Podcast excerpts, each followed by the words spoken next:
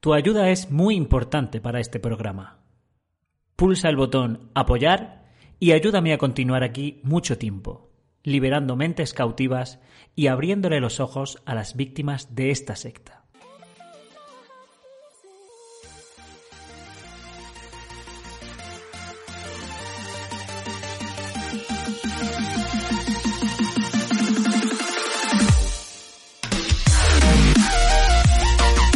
Amigos? Bienvenidos, bienvenidos una vez más al Rincón de Emma. Yo soy Emma y esta es vuestra casa, vuestro hogar, vuestro rincón. En este caso vamos a darle caña al informe 6 del cuerpo gobernante. Tiene muchas perlas escondidas, tiene más de las que en principio pudiera parecer.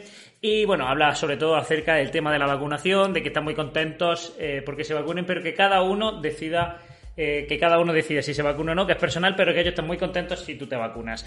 En este vídeo yo no quiero posicionarme ni a favor ni en contra, simplemente estoy diciendo y analizando lo que dice este cuerpo, el informe C del cuerpo gobernante, que nadie entienda que yo estoy ni en contra ni a favor de las vacunas, aquí yo no me posiciono, o de esta vacuna en concreto, en particular, o de que cada uno se tenga que poner la vacuna o no, o de si debe ser obligatoria o no. Eh, eso es otro tema distinto en el que eh, ya entramos una vez en el canal de Twitch, que ahí está, si queréis podéis seguirme por ahí, y estuvimos hablando un poco más de la opinión que yo tengo, pero en este vídeo no vamos a entrar en eso. Vamos a analizar un poquito el discurso. Si escucháis unas pezuñas,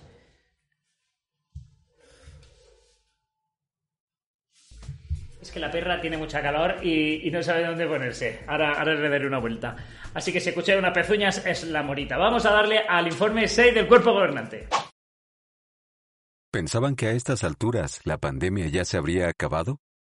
Todos lo pensábamos. Bueno, hace poco vimos un vídeo de Anthony Morris, no sé exactamente dónde era, en una escuela de Galad, me parece. La verdad es que lo he buscado, pero no lo he encontrado. Pero que no lo haya encontrado significa que no lo haya visto. Lo vi y muchos de vosotros probablemente también lo viera. Un vídeo donde Anthony Morris eh, se recreaba diciendo que esta pandemia se la esperaban y que, que, se pusieran cómodos todos los asistentes porque esto iba a ir a peor. Y aquí el miembro del cuerpo gobernante este dice que, bueno, que, ellos pensaban que ya se iba a haber terminado, que hace tiempo que ya pensaban que esto se iba a acabar.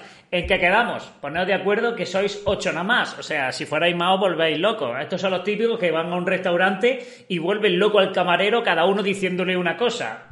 En algunos lugares del mundo, ahora hay menos casos. Pero en otras partes, variantes muy contagiosas del COVID-19 se están extendiendo muy rápido y la pandemia ahí está peor que nunca. ¿Y qué es una variante del virus sino una evolución del virus, una adaptación del virus para sobrevivir? Eh, hemos visto que durante este año y medio el virus se ha intentado adaptar a su medio y ha mutado en, en varias variantes, valga la redundancia. Es una pregunta que yo le hago tanto al señor del cuerpo gobernante que está hablando como a todos los testigos de Jehová que probablemente estén viendo este vídeo. La evolución existe, el virus está evolucionando y por lo tanto mutando y por lo tanto, bueno, haciendo todas estas variantes, o es que Jehová en este año y medio está creando nuevos coronavirus a diestro y siniestro para aniquilarnos a todos por alguna razón. Nos alegra contarles que más o menos la mitad de los betelitas que hay en el mundo ya han recibido la vacuna. Aquí en Estados Unidos, más del 98% de la familia Betel ha decidido vacunarse.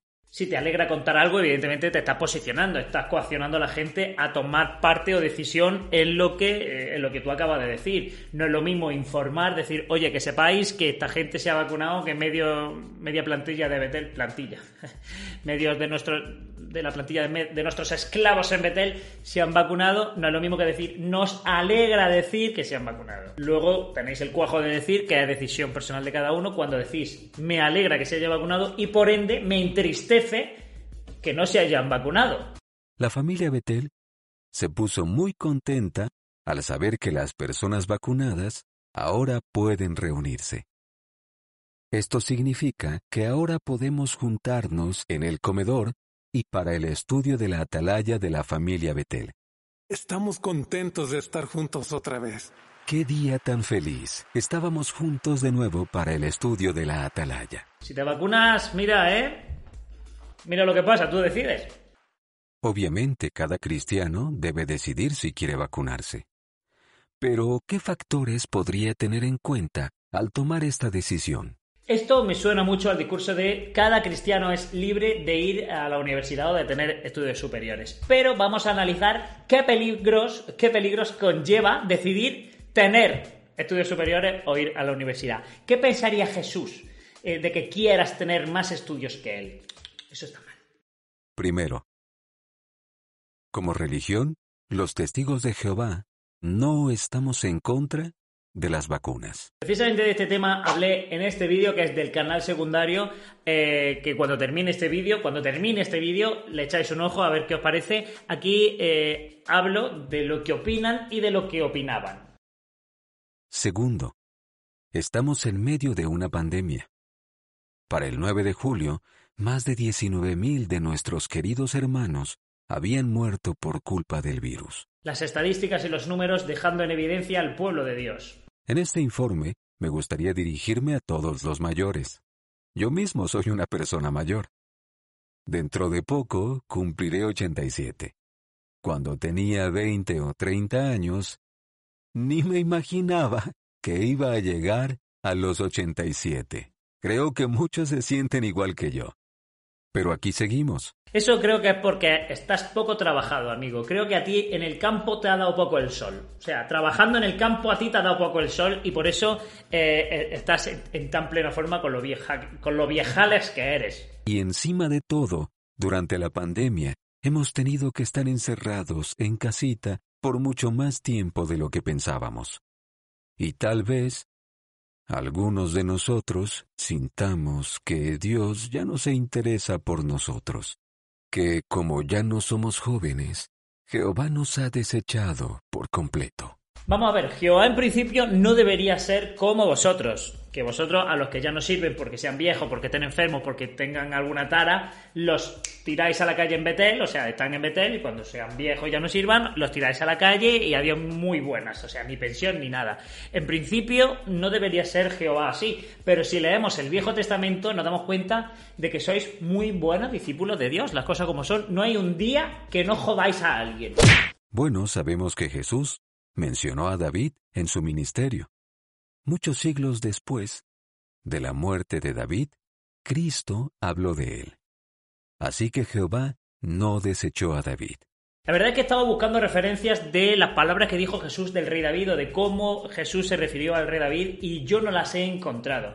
Eh, así que por favor ponedme en comentarios, ponedme en los comentarios mm, qué tipo de referencias hizo Jesús al rey David en plan de hablar del rey David, como él ha dicho.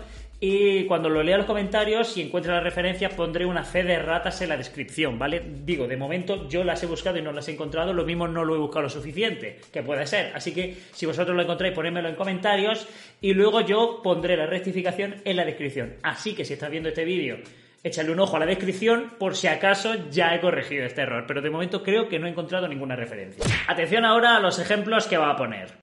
¿Cómo puede usted estar seguro de que Jehová no lo ha abandonado? Pensemos en esto. ¿Cuántos de ustedes recuerdan la edad que tenía Matusalén cuando murió? Probablemente esto lo aprendieron hace mucho tiempo. Y se sabe la respuesta. Él era muy, muy mayor. El humano imperfecto más viejito de la Biblia. ¿Cuántos de ustedes ¿Recuerdan la edad que tenía Noé cuando comenzó a construir el arca? Él tenía más de 500 años. Eso nos demuestra que Dios se acuerda de nosotros cuando somos mayores. Pone el ejemplo de Matusalén y Noé. Eh, ambos tienen muchas cosas en común eh, con, con, Papá Noel o con el eh, David el Nomo. Y es que ninguno existió. Y ese es el mejor ejemplo que puedes poner para convencer a un viejales de que Dios está con él. Anciano testigo de Jehová que me estás viendo, huye de allí, que Dios, a Dios, bueno, no sé si a Dios, pero a esta gente le das igual, pero igual. El Salmo 90 dice claramente que los seres humanos imperfectos Solemos vivir entre 70 y 80 años. ¿Cuánto he dicho que dura una generación? Entre 70 y 80 años. Ah, vale, para lo de la generación traslapada cogemos el, el relato de Noé donde las edades son mm, absolutamente disparatadas para darnos un poquito el margen de decir, oye, que una generación puede durar hasta 120 años, ¿no? Y ahora, para, para la realidad, para coger otro ejemplo, cogemos un pasaje que se adapta un poco más a la realidad. Bien. Ahora quiero que escuchéis las palabras que le va a dedicar a las 19.000 familias, 19.000 familias que han perdido a uno o a más de un miembro eh, testigo de Jehová de su familia por causa del COVID. Quiero que escuchéis estas palabras que os va a dedicar. Durante toda la pandemia, hemos visto claramente cómo Jehová nos sigue dando fuerzas y la paz que necesitamos. Tela. Por eso nada ha podido detener la obra del reino, que sigue avanzando. Un ejemplo de esto son nuestros proyectos de construcción. Bueno, Rusia y la pandemia efectivamente han detenido vuestra predicación y los números indican que vais en decrecimiento. Vuestros números oficiales, vuestros números, ¿eh? los números que vosotros habéis publicado. Sin embargo, cada vez tenéis menos gente, pero sin embargo hacéis obras cada vez más faraónicas. Hay algo que aquí no me cuadra. Sí suspendimos la mayoría de las construcciones nuevas y de las reformas, para que los siervos de construcción y los voluntarios pudieran confinarse y protegerse. Lo que más nos preocupaba era la seguridad de los miles de hermanos que trabajan a tiempo completo en el departamento local de diseño y construcción. Tú sabes perfectamente que los tendrías currando igual. Lo que pasa es que te preocupa la multaca que te iban a poner si te pillan con gente trabajando en medio de una pandemia y en medio de un confinamiento. Eso es lo que te pasa. Pero tú los tendrías currando si no fuera por la multa, pájaro. Los hermanos organizaron visitas de pastreo por videoconferencia muy a menudo. En estas me preguntaron cómo estaba yo físicamente, espiritualmente y emocionalmente. ¿Ha dicho económicamente? Físicamente, espiritualmente y emocionalmente. Ah, no. Agradezco mucho que ellos pensaron en mí y eligieron textos adecuados para compartirlos conmigo. Durante la pandemia, me pusieron a cargo de un grupo de predicación y así pude tener la oportunidad de ayudar a algunos publicadores nuevos a tener buenos hábitos de estudio personal y también de ayudar a hermanos a hacer más por la congregación. No puedo visitar a mi familia que está en Europa, pero los llamo a menudo para hablar con ellos y animarlos. También me gusta ayudar a los jóvenes con la predicación. No les resulta fácil predicar durante la pandemia, pero hacerlo juntos nos anima a todos. Y cuando yo doy a otros, Jehová me ayuda. A ellos les quitó el pesar por, eh, de no poder trabajar gratis, una visita de pastoreo y estar telepredicando. Qué diferencia con los mundanos que, estuvo que estuvimos en un confinamiento viendo Netflix y jugando a videojuegos hasta aburrirnos. La mora se posó, la mora se posó. Pero qué diferencia, ¿eh? Cómo Jehová cuida a su pueblo eh, a nosotros no nos mandó una visita de pastoreo, desgraciadamente. Ya decía yo que me faltaba algo a lo largo de, a lo largo de la pandemia. Digo, echo de menos, echo de menos que me regañen por, por estar vivo. No, eh, ah, ah, por favor, ancianos, venid y pastorearme. Un ejemplo es la nueva sucursal de Argentina. Las obras de construcción sufrieron muchos retrasos por culpa de la pandemia. Pero con la ayuda de Jehová, los hermanos pudieron seguir adelante contratando empresas externas. Que se pongan malos los mundanos, lo que dijo Jesús.